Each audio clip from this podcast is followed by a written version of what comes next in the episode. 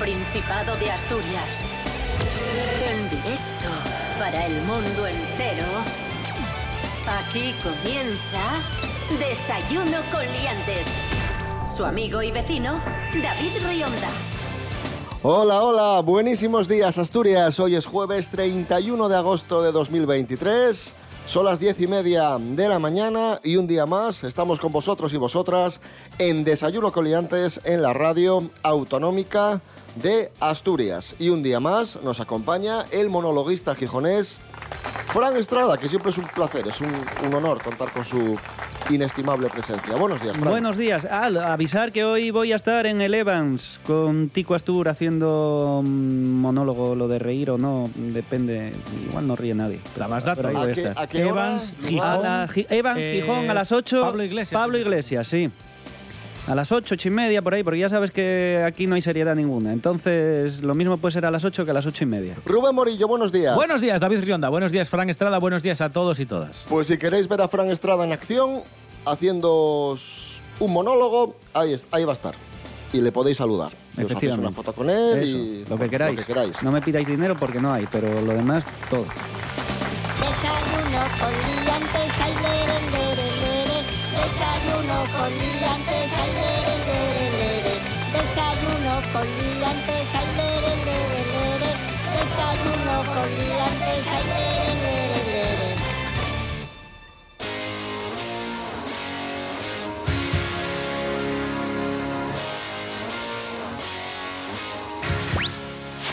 Desayuno con Liantes.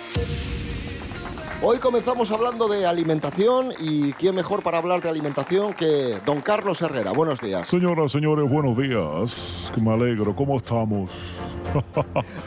Vaya verano. Atención ¿eh? porque, Vaya verano. porque los asturianos consumimos más leche y galletas que el resto de españoles. ¿Cómo es esto, don Carlos? Son Pues datos, si no me equivoco, Sí. del Ministerio de Agricultura, Pesca y Alimentación. Los que más saben de esto.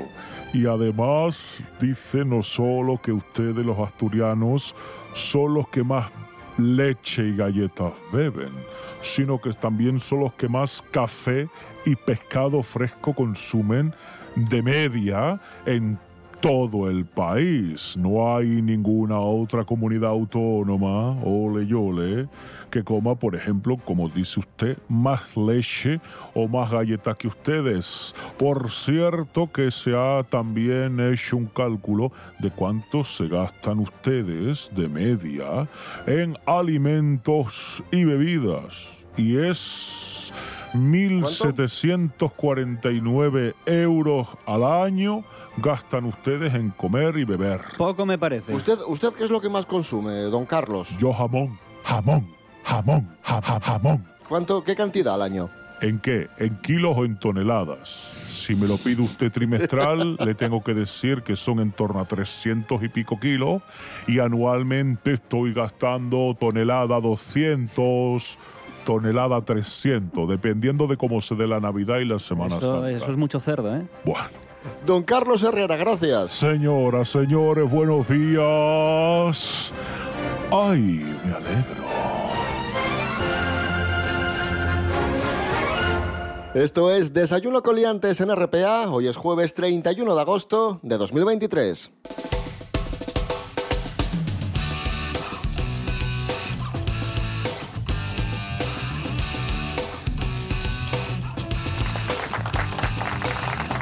Fran Estrada, ¿de qué nos hablas hoy? Hoy traigo más leyes absurdas Bien. del mundo. Oh, Me gustan. ¿Te- ¿Os gustan las leyes A mí absurdas, sí, eh? a mí sí. A mí son de las, sí, son de Porque las así sé secciones qué más- puedo hacer y qué no puedo hacer. Efectivamente. Porque aunque Son parezcan leyes tonterías, absurdas, cuidado. pero reales. Son le- absurdas y reales y cuidado con los países a los que vayas. A ¿eh? ver. Te, te voy a advertir.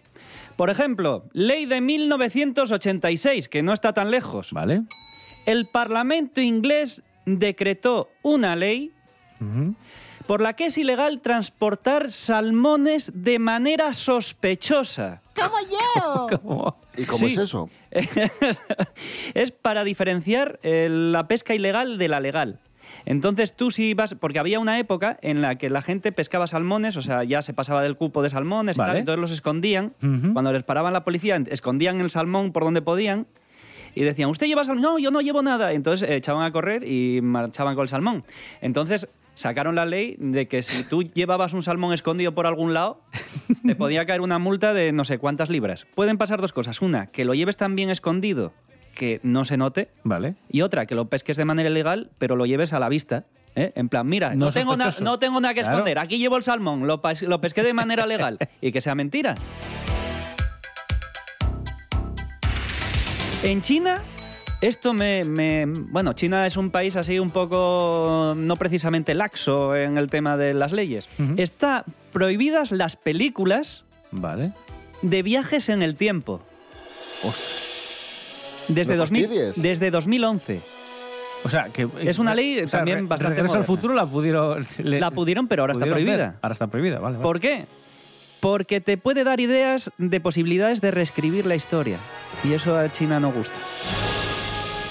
Esta me sorprendió mucho. Desde 2002 a 2004, en Grecia, estuvieron prohibidos los videojuegos.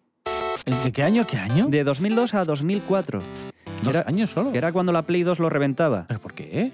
Porque hubo una especie de crisis con eh, juegos de apuestas deportivas y demás. Vale. Y entonces eh, no se les ocurrió otra cosa que Todos. Todo. O todo o nada. Como no somos capaces de hacer una ley que, que sea solo para prohibir eh, apuestas deportivas y juegos de estos online de casinos y todo esto, Vale.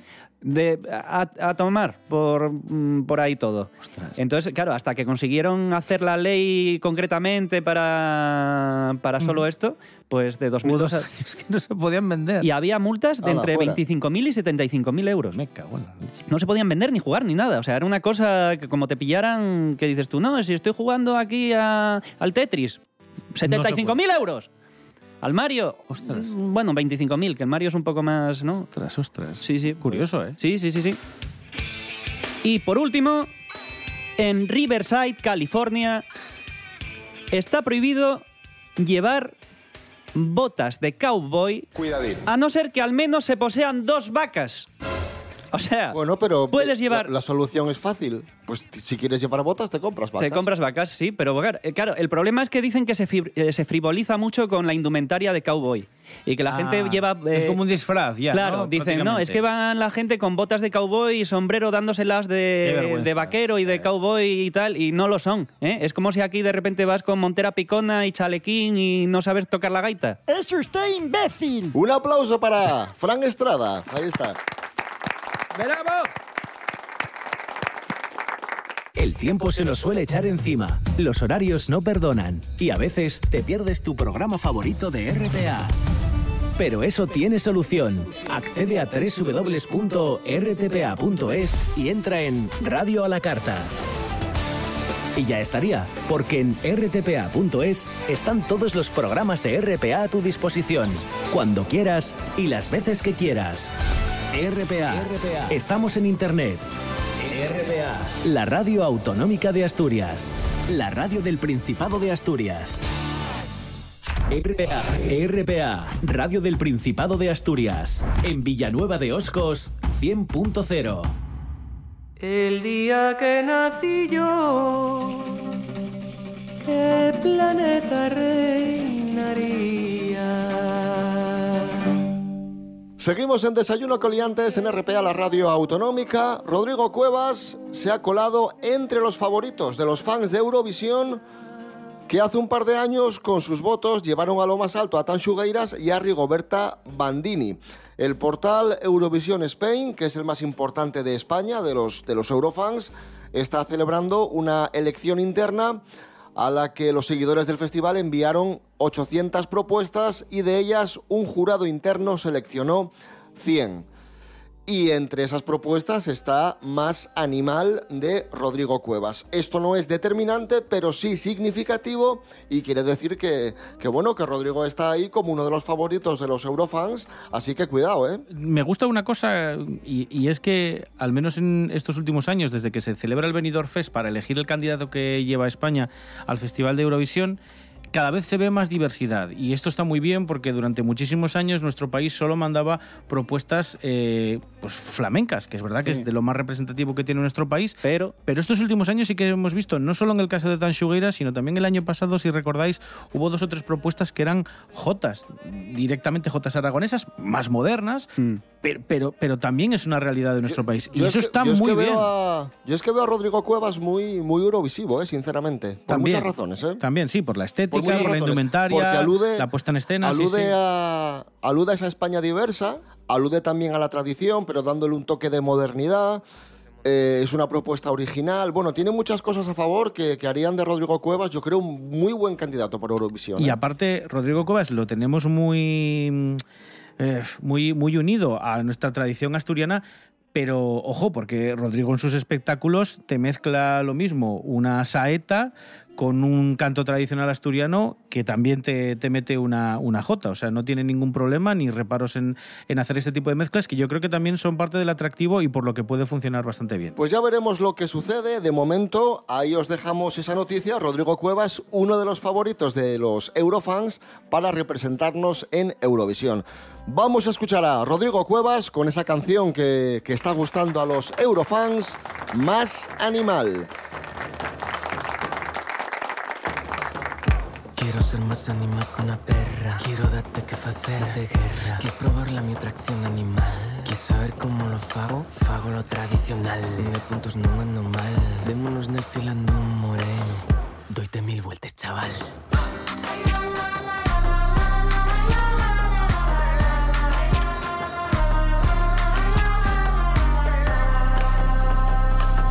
Xintar cuando tenga fame Beber cuando tenga sede Voy a llorar la romería mm, Non saber cuándo volver. Non ves que pel mes de maio Les va que salen al toro. Mira que ya acabó abril moreno Ándate al loro. Vallador que estás bailando nun deixe riego pel medio Tienes el brazo muy corto Non vas llegar a collelo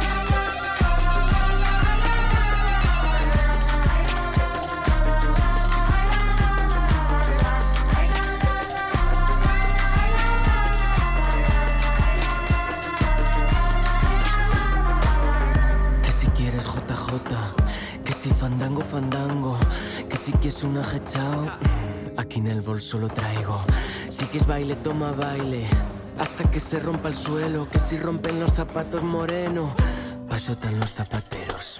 Venga baile, venga fiesta y hasta que se rompa el suelo, que si rompen los zapatos, paso están los zapateros.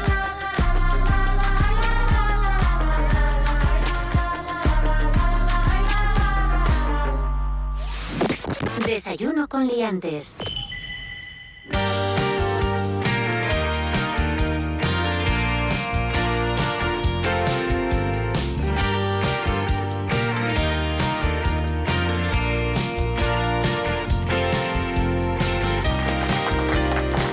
Seguimos en Desayuno con Liantes. Ahí sonaba Rodrigo Cuevas, una gran propuesta para representarnos en Eurovisión. Todavía no sabemos quién nos va a representar en Eurovisión, ni tampoco sabemos quién va a ser presidente del gobierno.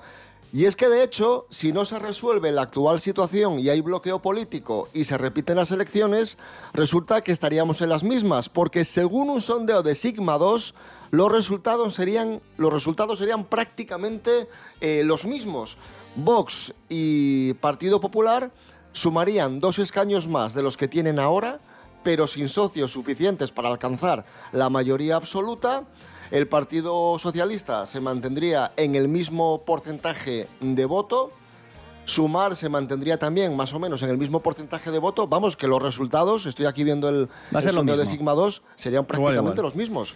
Es más, te voy a decir una cosa. Es probable que sepamos antes el, el ganador de Eurovisión del año que viene que sepamos quién va a ser presidente de- del país. Un poco lo mismo nos da que nos da lo mismo. Estamos casi en septiembre. Septiembre es el mes de la vuelta a la rutina y de la vuelta al cole. Y atención porque tenemos los resultados de un estudio que concluye que la jornada continua es mala para los alumnos. Son los resultados de una investigación que ha hecho Daniel Gabaldón, que es sociólogo especializado en educación de la Universidad de Valencia, ha analizado los datos de las dos ediciones publicadas de la encuesta de empleo del tiempo del INE eh, que consulta pues, a personas, a chavalinos desde los 10 años en adelante. Y el resumen de todo esto es que desde los años 90 eh, eh, esta jornada intensiva de los centros educativos impacta en la salud y en el bienestar del alumnado. Descansan y comen peor, hacen más deberes y dedican más tiempo a las pantallas y les obliga a madrugar en exceso. Pues yo para mí era una bicoca ir de 9 a 2, ¿eh? Bueno. al colegio. Bueno, por- porque tú eres un vago. Yo no, ¿qué vago? Siempre fui muy, un chaval muy esforzado. Vamos a escuchar a- al sociólogo, a Daniel Gabaldón. El alumnado que va a jornada continuada duerme menos que el que va a jornada partida, a pesar de que las horas de entrada son las mismas. ¿Cuál es el problema? Que si tú descansas poco, el aprovechamiento que haces de las horas estas de madrugada y de mañanas tan largas también se reduce. Ya, no sé. Para mí es más desgaste. Tú quieres a las dos estar libre ya de Sí, todo. sí, y luego hacer por la tarde lo que me dé la no gana. a las cuatro y media ni a las cinco. Tú No, quieres a las dos. a las dos. Y directamente al ordenador y a la pantalla. Y más obesidad. No, porque yo de pequeño no tenía yo el ordenador ni la pantalla. Bueno, veía la tele, eso sí, pero bueno, tampoco salía a jugar a la calle con los amigos, ¿no? Ya, ya. Sí. Ah, pero tenías amigos. Bueno, Oh. otros niños del parque que me pegaban. Eres un cara dura impresionante. Esto es Desayuno con Liantes en RPA, la radio autonómica de Asturias. Hoy es jueves 31 de agosto de 2023. Serapio Cano Bayer, vamos rápidamente con tu agenda. ¿Qué podemos hacer este fin de semana en Asturias? Pues hola, eh, muchísimas cosas. Vamos, vamos a intentar ir, ir eh, rápido, profesor. Pues que no vamos me muy justos de interrumpan. tiempo hoy. Mire, este fin de semana se celebra... No es porque no, no es porque no me interese, es que vamos un poco pillados. ¿Vale? Este fin de semana se celebra el Pita Festa. Ya saben, este evento en la Granda Pitasana de Boal en Asturias que se va a celebrar durante todo el sábado y que hay un montón de actividades para los más pequeños, para los mayores. Además, hay actuaciones como Jorge Colsa, Gema Bravo, hay DJ, Ángel Villameriel. También este fin de semana se celebra el Festival Internacional de la Gaita. Va a haber un montón de cuestiones relacionadas con la gaita y lo importante es que el sábado hay los conciertos de los grandes grupos Alienda, Project Smoke, Deira y Borja Baragaño y Jan de Cubel.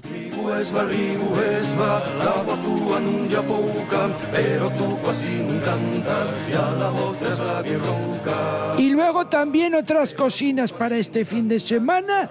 Eh, se celebra la Comet Con en Gijón que tiene lugar pues pues básicamente todo este fin de semana desde mañana viernes hasta el domingo. Y es este encuentro juvenil de cultura y ocio alternativo que aúna ciencia ficción, cómic, literatura, música, videojuegos, cosplay y lo pueden pasar genial en el recinto ferial Luis Adaro de Gijón. Y cerramos con el ciclo Peor Imposible, ya se lo hemos dicho, pero termina este domingo, así que apuren porque en el Centro de Cultura Antiguo Instituto pues ya tienen las últimas películas que se van a proyectar. Y en Versalles, en Avilés, las fiestas, por cierto, también. Sí, bueno, hay muchas fiestas todavía. Algunos lugares como en el barrio avilesino de Versalles son las fiestas de Covadonga que se adelantan un poco, no, no esperan al 8, sino que aprovechan este fin de semana, por ejemplo, con actuaciones este viernes, que sé que les gusta mucho, de Grupo Beatriz, entre otros. Este viernes, Grupo Beatriz en las fiestas de Versalles. Vamos a escuchar Yo quiero chupar, el hit de Grupo Beatriz. Serapio Cano Bayer, gracias. Bueno, venga, adiós. ¿Bailamos? Yo quiero chupar y con el grupo ir a bailar. Yo quiero cerveza hasta que explote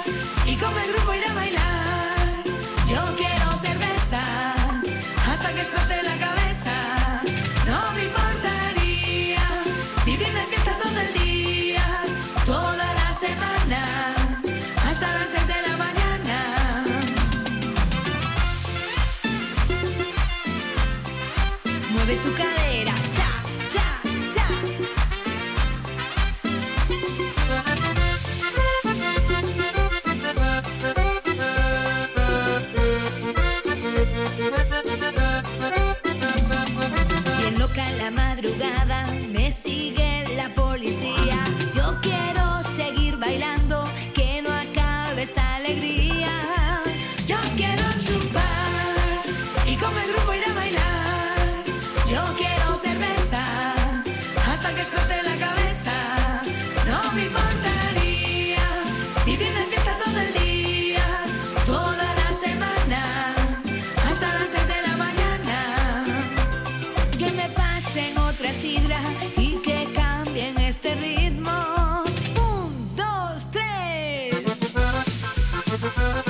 Ahí sonaba Grupo Beatriz, que van a estar en Versalles, en Áviles, este, este viernes. Y, por cierto, Grupo Beatriz, que, que utiliza mucho el color rosa en sus actuaciones, en su estética. Y el color rosa está de moda por el exitazo mundial de la película Barbie, que sigue arrasando en todo el planeta.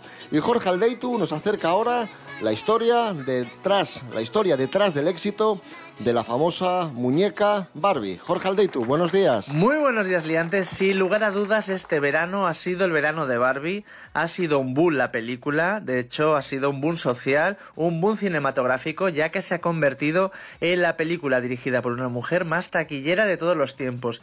Yo cada vez veo a más gente con camisetas, con ropa que pone Barbie y más gente se, se ha vestido de rosa este tiempo. Pues bien, os voy a contar un poco la historia de cómo nació la muñeca. Su creadora fue Ruth Handler, cofundadora de la empresa Mattel, y la creó más que nada para su hija. Ella vio una vez a su hija Bárbara jugar con una muñeca de papel y dijo que seguro que con una en 3D le iba a ir mucho mejor, iba a hacer muchas mejores historias y también iba a poder representar y soñar con futuros roles y profesiones. Esto se propuso en Mattel, pero la idea de Ruth se cayó. ¿Por qué? No lo vieron como algo que fuese a triunfar, fijaos, no lo vieron como algo que fuese a triunfar.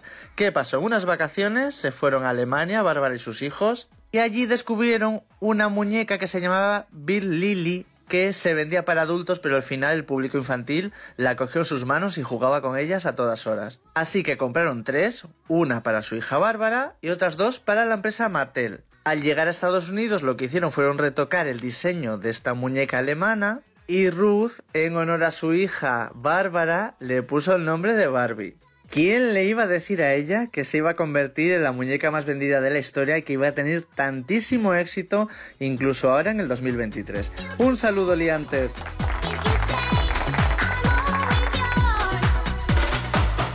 Gracias Jorge Aldeitu y ahora rematamos el programa hablando de cine. Lo hacemos con Miguel Ángel Muñiz, Jimmy Pepín. Ahí está.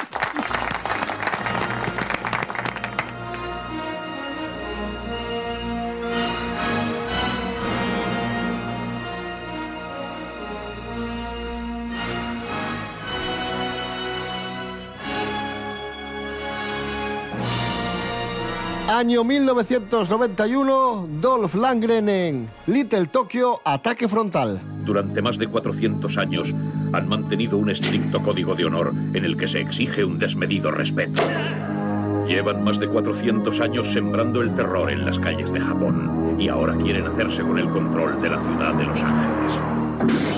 Miguel Ángel Muñiz, muy buenas. Buenas, hombre, ¿qué tal estáis? Aquí tenemos al bueno de Dolph Lundgren con Brandon Lee, el hijo de Bruce Lee, fallecido poco después en, en El Cuervo, en la- rodando la película El Cuervo, y a Tía Carrere, también muy, muy conocida, eh, lo más conocido así para que os, para que os situéis, eh, la chica que aparece en Mentiras Arriesgadas, que es la coleccionista de arte. Sí. Pues- Bueno, y la, y la serie de cazatesoros, joder, que Ah, la tomó Tom. Raider. Sí, sí, sí, también, también. Bueno, ¿qué tenemos aquí en Little Tokyo? Pues Little Tokyo Ataque Frontal es una película un poco que aúna las artes marciales según Hollywood, porque, a ver, realmente este ya sabemos que siempre lo pasan por el filtro americano, ¿no? Nunca, digamos que nunca lo llevan a las últimas consecuencias como hacen los asiáticos en sus, en sus películas, ¿no? Aquí tenemos pues una estética totalmente de cine americano, de acción, es el director Mark. Lester, el director de Comando, que fue otra película muy celebrada de Schwarzenegger la década anterior. También había dirigido otra película que tuvo su éxito, como fue Ojos de Fuego, la adaptación de Stephen King con Drew Barrymore. Y aquí en este caso es una película pura y duramente de acción, o sea, todo el rato pasando cosas. Es una, de nuevo, es una especie de película, esto que se llama ¿no? body movie, ¿no? Con película de compañeros, de un poco al estilo de, de lo que fue Arma Letal. Tango y Cash quizás es a lo que más se le parece, porque es una película con mucha acción y mucho humor. Quizá el referente más claro sea Tango y Cash, seguramente, sí.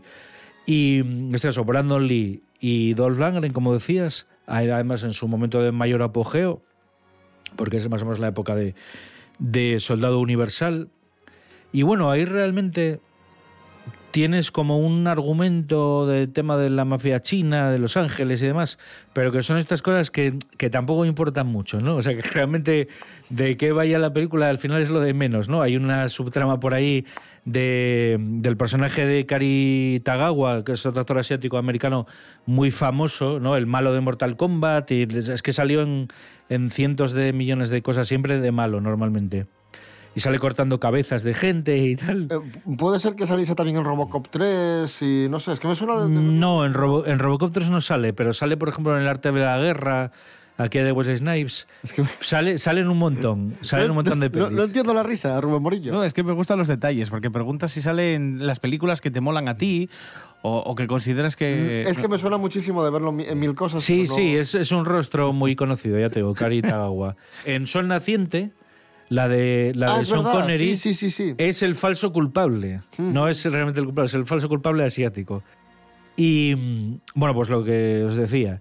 Aquí en esta película lo que predomina, pues eso, es un poco enlazar una escena de acción con la siguiente. Tienes pues todo el desparpajo que tienen, en este caso, los dos protagonistas. Son dos policías de Los Ángeles preparados para todo y decididos a todo.